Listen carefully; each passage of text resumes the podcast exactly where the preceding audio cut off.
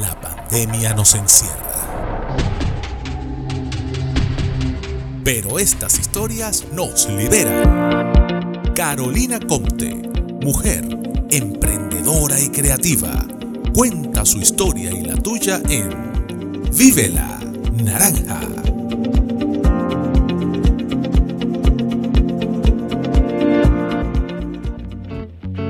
En el podcast pasado hablé de por qué es supremamente importante enamorarte de ti mismo. Así que al mejor estilo de Cupido, te voy a entrenar para que estés preparado a comenzar este proceso de enamoramiento. Este podcast se llama Sin Parche Pegado 1 y comenzamos. ¿Tienes una historia que compartir con Carolina? Síguela en Instagram, arroba lasmarías.market o envíale un mail a hola arroba lasmaríasmarket.com.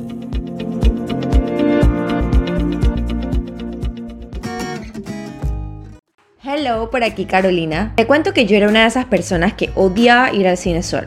No me sentía para nada cómoda, me sentía como bicho raro y que la gente me, me miraría y que, mírala, ella viniendo sola. Y yo sé que te ha pasado que te mueres por ver una peli en el cine. El último estreno y llamas a un amigo o una amiga porque no quieres ir solo y te dicen, no, es que mira, hoy no puedo. Y te dicen eso, no vas. Hace días tuve una conversación con una amiga que para ella era imposible irse de viaje sola, porque sentía que si se iba de viaje sola se iba a perder, que le iba a pasar algo, que le daba nervio, que le da angustia. Y esta es una de las cosas que yo más disfruto, irme de viaje sola. Y ahora en esta pandemia no lo puedo hacer, pero no importa, cuando pase lo voy a poder hacer. Ahora te pregunto yo a ti, ¿te has ido alguna vez de viaje solo? Cualquiera que sea tu respuesta, te quiero hacer una invitación, porque es hora que iniciemos un viaje. ¿Sí? Un viaje. Yo sé que estás encerrado, pero podemos ir a la espectacular, reconfortante y completa soledad. Y me dirás, Carolina, estás loca. ¿Cómo que soledad? O sea, ya es suficiente que estoy encerrado. Man, eso me da terror. Y yo sé que te da terror. Y vamos, porque estoy segura que últimamente no es que tengas mucha compañía, estás solo igual. o si tienes compañía, no tienes mucho que hacer. Así que creo que ahora es el momento propicio para que lo hagas. Yo he pasado por psicólogos, psiquiatras, pastillas, regresiones, coaches, espiritistas, mediums. Y he llenado no una, sino como 20 piscinas olímpicas con lágrimas, sintiendo pánico porque me quedaba sola. Y es que la sociedad nos ha impuesto un concepto muy errado sobre la soledad y le tenemos terror, pero no es lo mismo estar solos que sentirnos solos. Porque estamos solos todos, nacemos solos y morimos solos. Mi abuelo cuando ya eh, estaba por despedir a mi abuela, estábamos en el cementerio todos. En el funeral sus últimas palabras fueron, solo vinimos y solo nos fuimos. Estar acompañados puede resultar algo pasajero. ¿Cuántas personas han pasado por tu vida? Ya, ya, ya.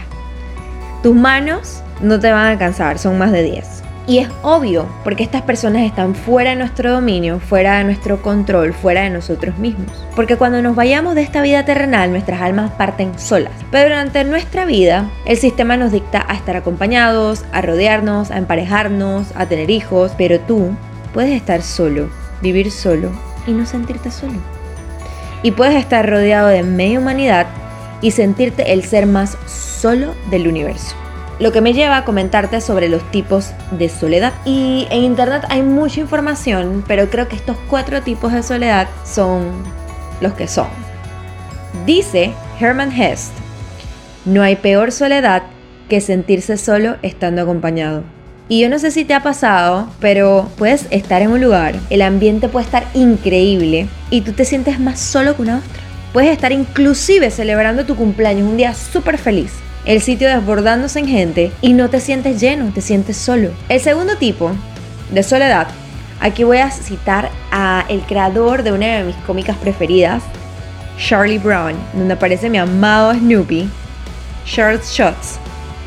Y él dice, amo la humanidad, pero no soporto a la gente. Y es que hay veces que nos sentimos tan mal tan tóxicos que no aguantamos tener nadie al lado. Y ni siquiera nos aguantamos nosotros mismos. Y acudimos a un autoexilio al cual yo le llamo la soledad reactiva. Porque este tipo de soledad no somos capaces de vivir al lado de nadie, todo nos molesta y nos aislamos porque sentimos que no compaginamos con el mundo. Por su parte, Albert Camus nos define la tercera soledad en la siguiente frase. El infierno es no saber estar solo y no tener a alguien más. A esta yo le llamo la soledad impuesta y es la que sufren las personas mayores. Como mi abuelito que se quedó solo eh, después de haberse separado de mi abuela. Llega un momento donde la familia o se muere, tus hijos crecen, quizás viven en otras ciudades. Y créeme que si no estás preparado para estar solo, tal cual dice Albert, es un infierno.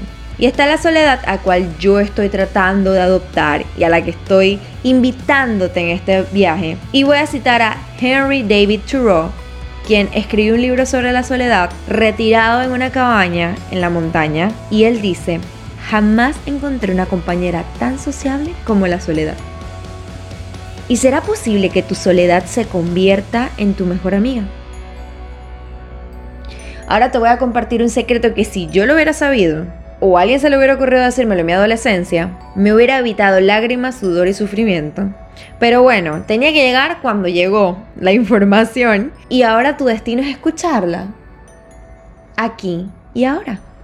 Bienvenidos a bordo, mi nombre es Carolina y te llevaré a las 5 etapas de tu vida que te marcaron. Y la primera parada es...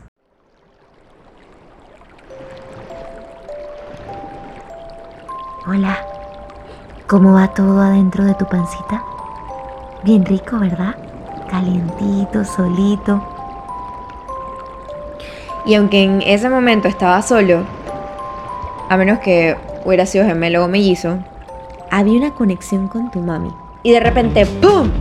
Comienza la pujadera y vas saliendo de poco a poco, te van sacando de allí, saliste, te cortan tu conexión con tu mami, tu cordón umbilical, cambia todo tu entorno de la noche a la mañana y entras en modo supervivencia, buscando hacia afuera lo que tenías adentro, aire, comida, calor, te hace falta la sensación de conexión con tu mami y aunque no lo creas, se crea un trauma. Y de ese trauma, tú generas un personaje que busca seguridad y afecto en los demás. No hayas pensado en el nacimiento como algo feo y traumático, ¿verdad? Y ahora yo me pregunto, ¿por qué no nos acordaremos de eso, eh? Nuestra siguiente parada en este viaje, vamos a pasar por tu niñez. Mis padres no se hicieron cargo de mí al 100%. Mi madre trabajaba incansablemente todos los días. ¿Y adivinen por qué? Se escudaba detrás del trabajo para olvidarse de sus problemas. Y mi padre, no hablemos de mi padre.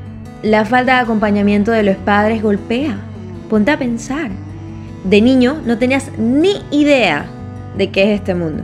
Todavía recuerdo mis frustraciones y llantos por querer ser grande. Todos los niños actuamos por ensayo y error. Si hago esto, ¿qué me pasará? Si hago aquello, ¿qué me pasará? Y a eso le llamamos travesura. Yo con 5 años quise probar cuánto pesaba y literal me senté en mi mano, me tiré con todo y horas después estaba en el hospital enyesándome.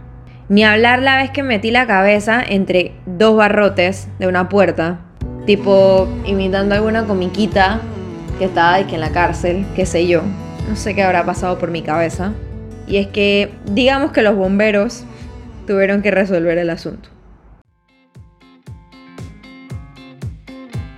Mi hijo me reta todo el tiempo.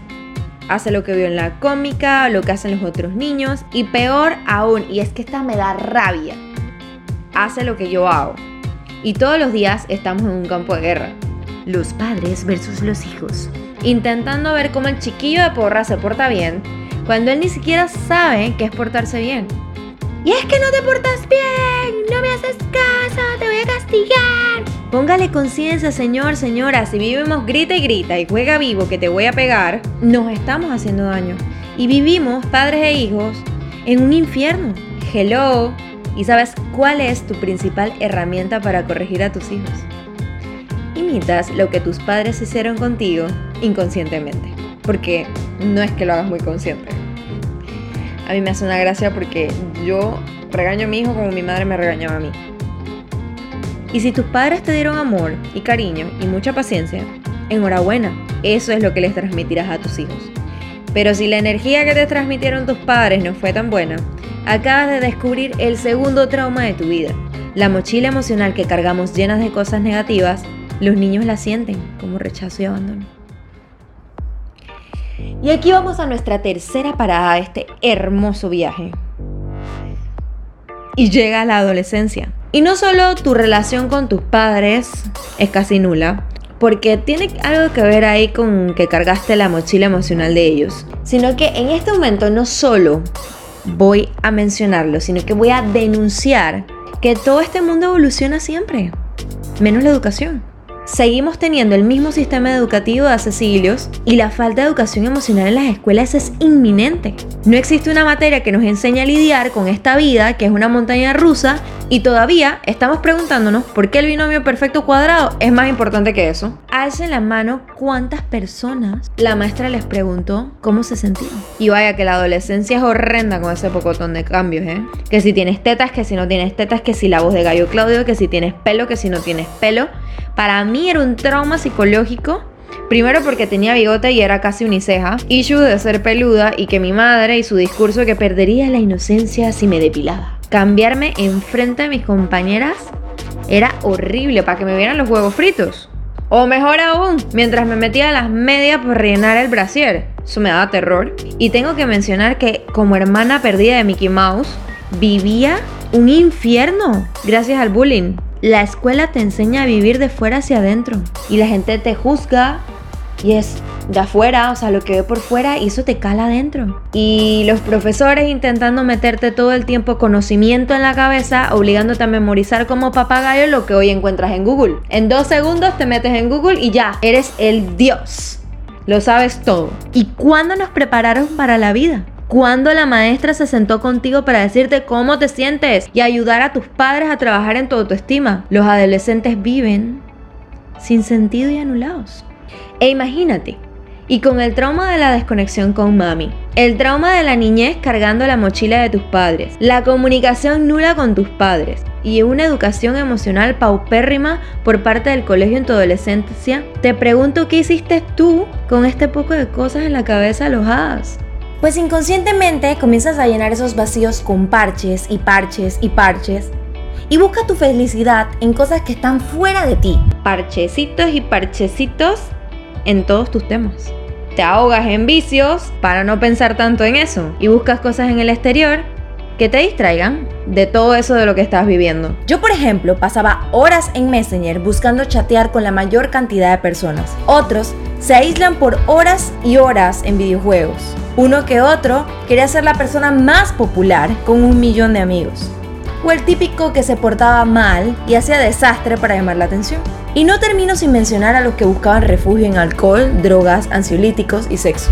Y comienzas a buscar desesperadamente que mantenga distraída tu cabeza para que tu mente consciente, esa que te habla todo el tiempo y te dice y te dice y te dice, no tenga la oportunidad de molestarte y perturbarte y sin orientación de los padres, y no porque no quieran, sino porque tú los bloqueas y no quieres que te hablen, y sin orientación de los profesores porque el sistema los obliga a ser así, me pregunto, ¿sabías tú que te tenías que preocupar por darle atención a lo que estaba pasando y sanarlo?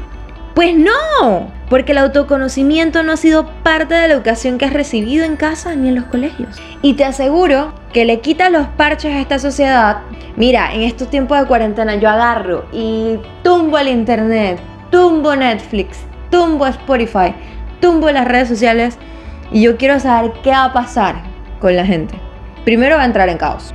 Segundo, va a entrar en caos. Y tercero, va a entrar en caos pero es porque no sabemos estar con nosotros mismos, solos, en silencio, analizando, autoconociéndonos. No conocemos el autoconocimiento y buscamos salidas para parchar, para poner parches en nuestra vida.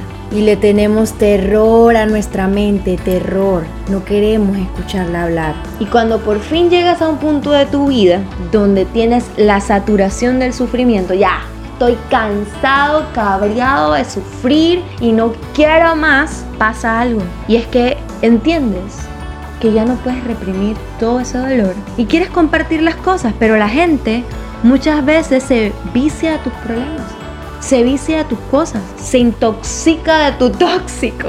Y entonces pasa y llegas al punto de la soledad reactiva que hablaba Charlie Schutz donde no podía estar en sociedad, pero tampoco podía estar conmigo mismo. Y aquí viene el tema de los psicólogos y los psiquiatras. La psicoterapia es buena, debo reconocerlo, pero el psicólogo no es más que un moderador de tus pensamientos.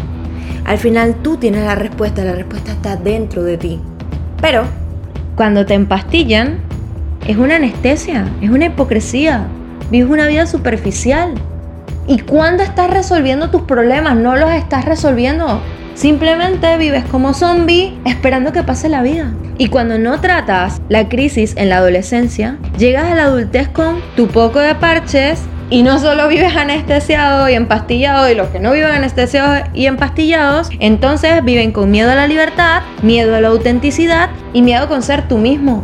Y así pasamos de generación en generación, haciéndonos daño, pasando los traumas a otras personas, no sanando, sufriendo, sufriendo sin saber cuál es la razón de nuestro sufrimiento. Y la verdad no nos ha pasado nada pero nunca vemos hacia atrás los pequeños detalles y los pequeños hitos que marcaron nuestra vida. Así que te invito a aplicar lo que dice Henry David Thoreau. Jamás encontré una compañera tan sociable como la soledad porque cuando haces las paces con tu mente, ella se convierte en tu mejor amiga y la soledad también, porque solo la soledad te permite estar sola con ella, detectar los problemas, sanar y vivir sin parche pegado. Falta que descubras parte de mi secreto. Esta historia continuará. Está pendiente de nuestras redes sociales arroba lasmarías.market y averigua cuándo estrenamos la segunda parte de Sin Parche Pegado. Espera nuevas historias, o mejor aún, cuéntanos la tuya. Todavía queda mucho por decir asegúrate de recibir las notificaciones para los nuevos episodios de este podcast aquí en Spotify y en Instagram arroba lasmarías.market.